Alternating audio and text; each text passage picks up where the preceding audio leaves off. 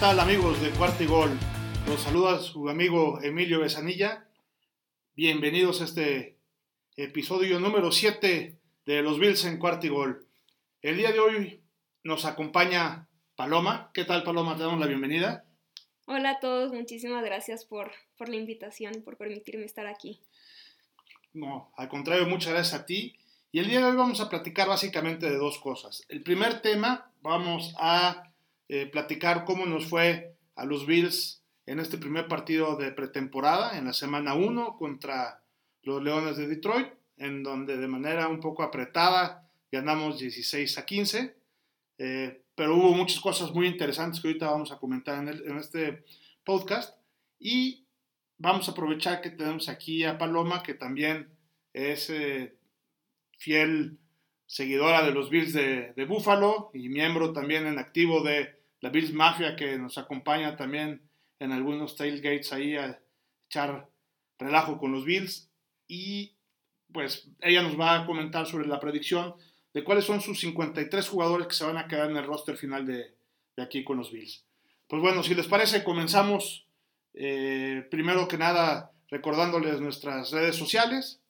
En Twitter, cuarta y gol Bills, cuarta con el número 4, TA y gol Bills y mi Twitter personal con arroba evesan.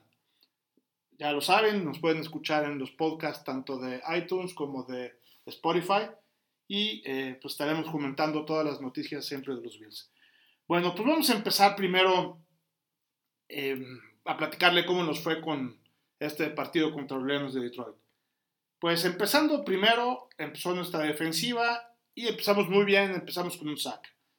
Entonces, eh, nuestra, defensiva se portó a la altura.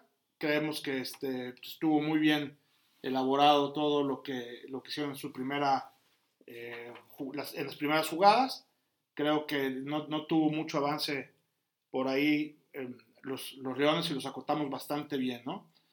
En cuanto a la parte de la, de la ofensiva, pues 8 de las primeras 10 jugadas que hicimos fueron corridas seis de las cuales las primeras fueron con Singletary, en donde pues ahí nos queda muy claro eh, cómo eh, tanto el head coach como el coordinador ofensivo pues traen ahí a Singletary como número uno, ¿no?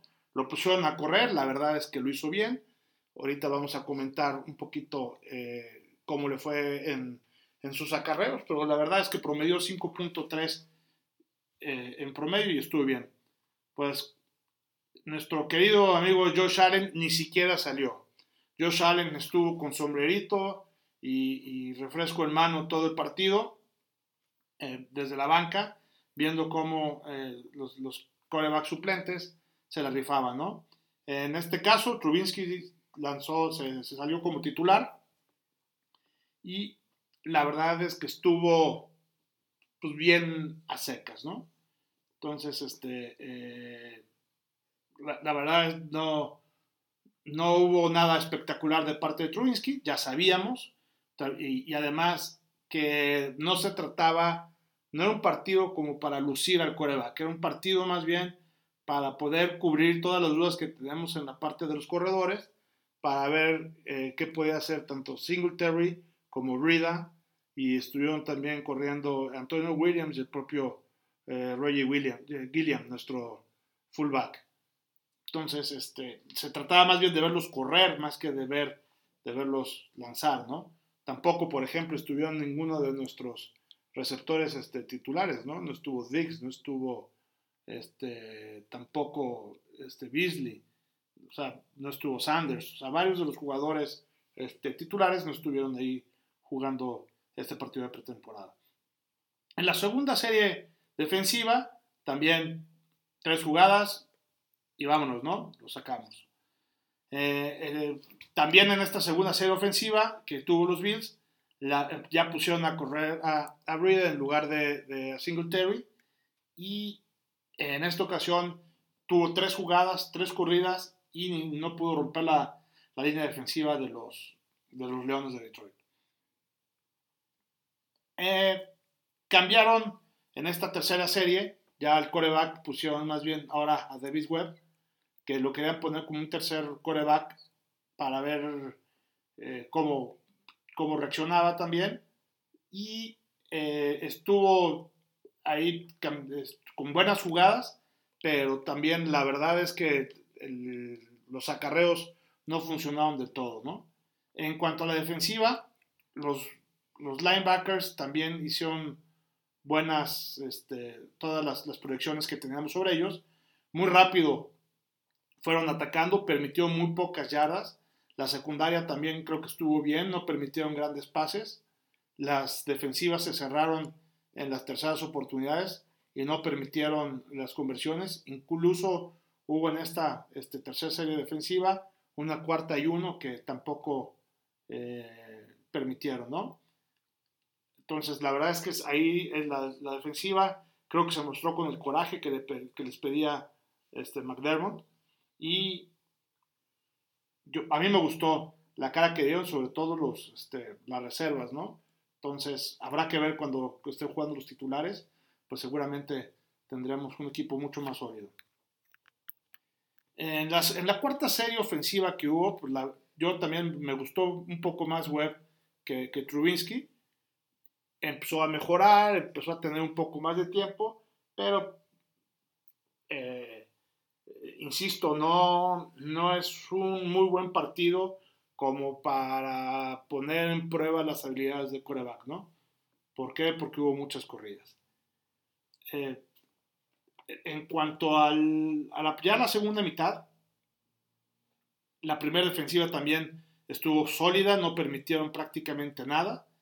Y, eh, y en la primera serie ofensiva hubo también algunos cambios que hicieron este, nuestro comunidad ofensivo.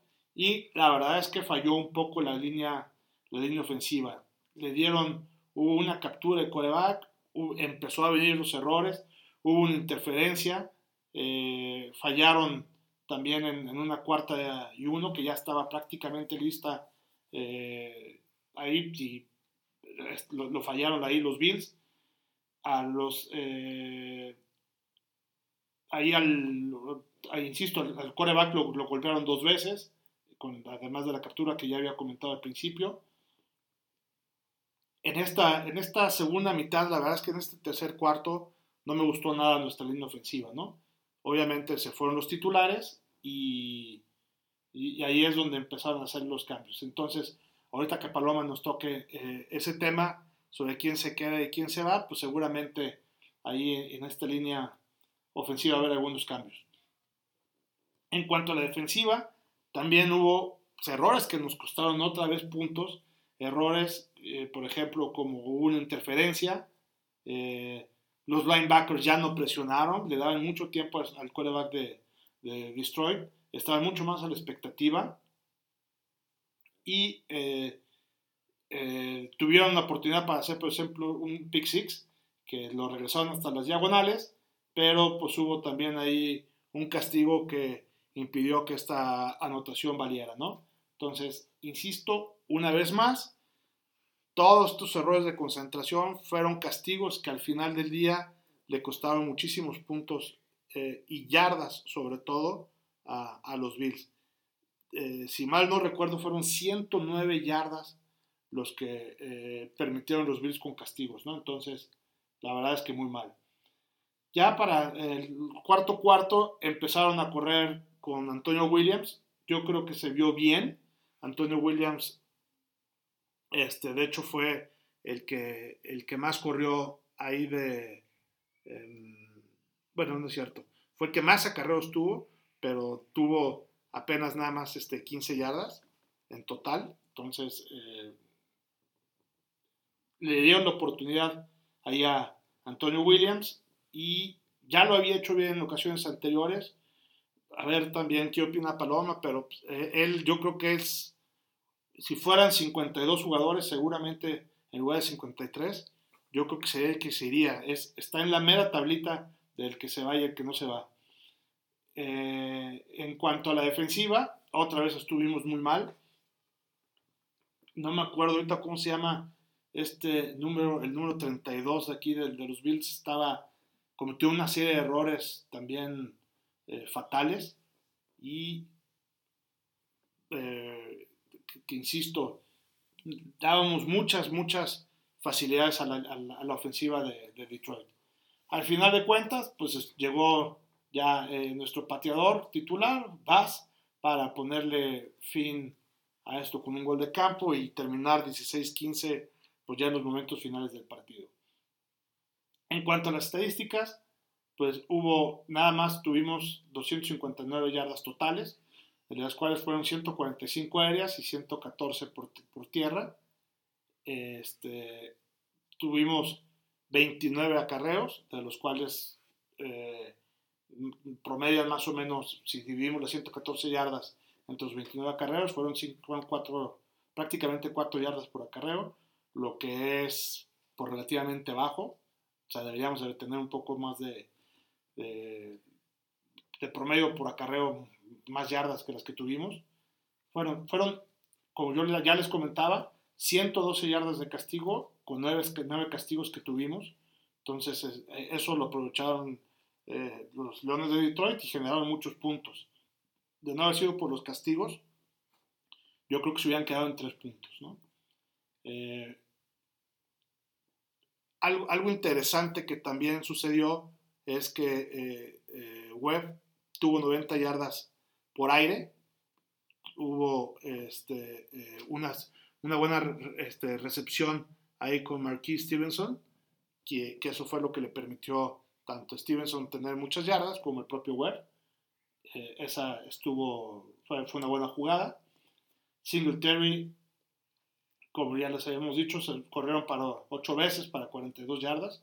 Fue que tuvo el mejor promedio por acarreo.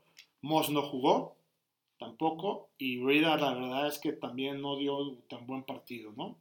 Tuvo este, 10 acarreos para 27 yardas, 2.7 yardas por acarreo.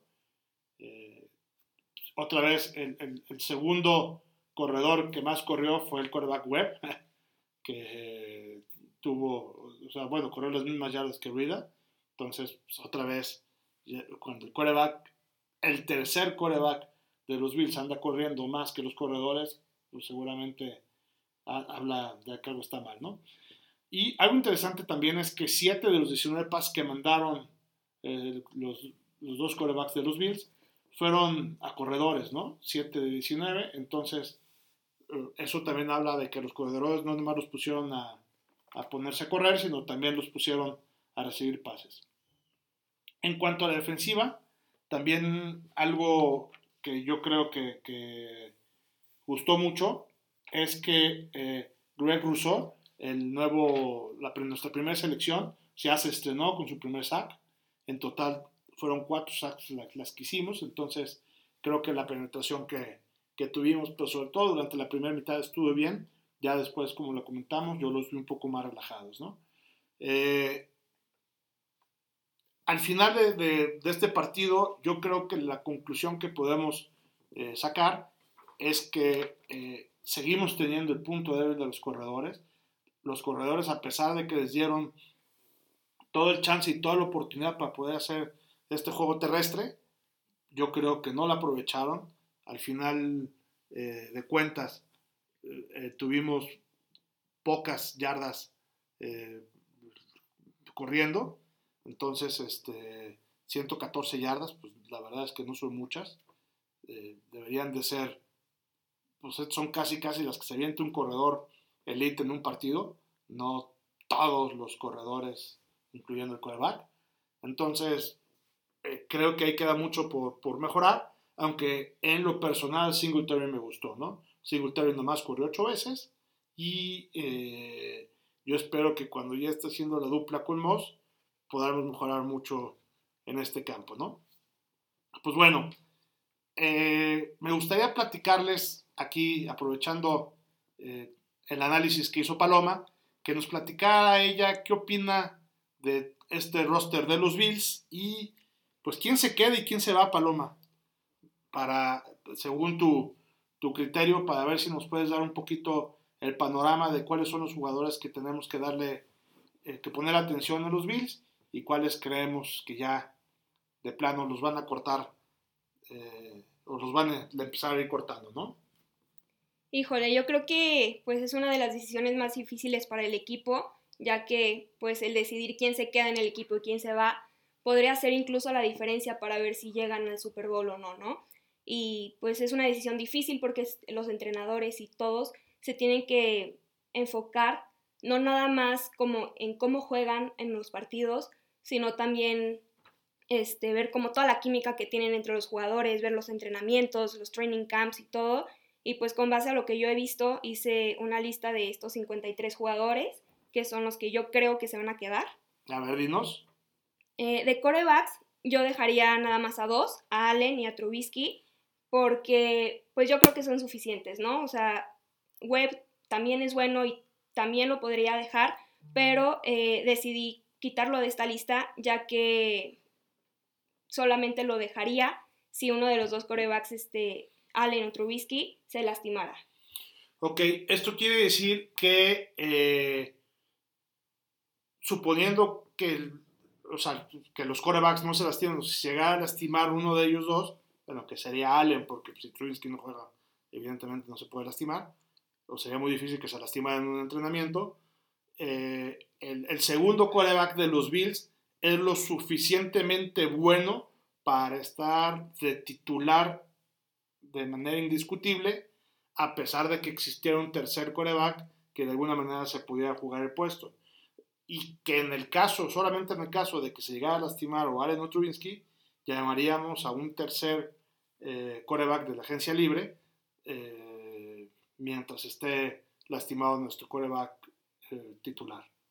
Ok, me gusta. Así es. De corredores, eh, yo sí dejaría a Williams, definitivamente. Obviamente también a Singletary, a Moss y a Breda. Ok. Se eh, salva en la tablita ahí, mi estimado Antonio Williams. Sí, se salva. de receptores dejaría a Dix, Sanders, Beasley, Davis, Mackenzie y Kummerow. Yo creo que los otros les daría el corte. Ok, son suficientes los que ya tenemos y muchos de ellos elite. Adelante, perfecto. De Titans dejaría tres, a Knox, a Hollister y a Sweeney. Yo creo que Morris definitivamente, pues no. Sí, caray, y de esos tres no haces uno bueno, pero bueno, ahí es, ese, esos yo creo que van a tener, una buena rotación y aunque Knox es nuestro titular, eh, yo creo que con la llegada de Hollister va a haber ahí algo de rotación. Muy bien. En la línea ofensiva eh, dejaría nueve a Dawkins, a Feliciano, Morse, Ford, Williams, Brown, Douglas, Bates y Botker. Perfecto, super línea ofensiva. Ahí esperemos que ahora sí jugando con los titulares. Eh, la verdad es que creo que tanto los titulares como los segundos reservas ahí en el puesto están sumamente bien y son suficientes. Nueve.